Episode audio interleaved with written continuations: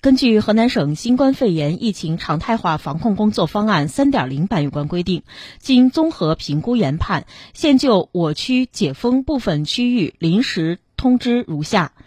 自七月二十六号二十四时起，南阳路以东、丰庆路以西、农业路以北、宋寨南街以南合围区域解除临时管控；金水区其他区域风险等级不变。中风险区实行足不出区、错峰取物；低风险区实行个人防护，避免聚集。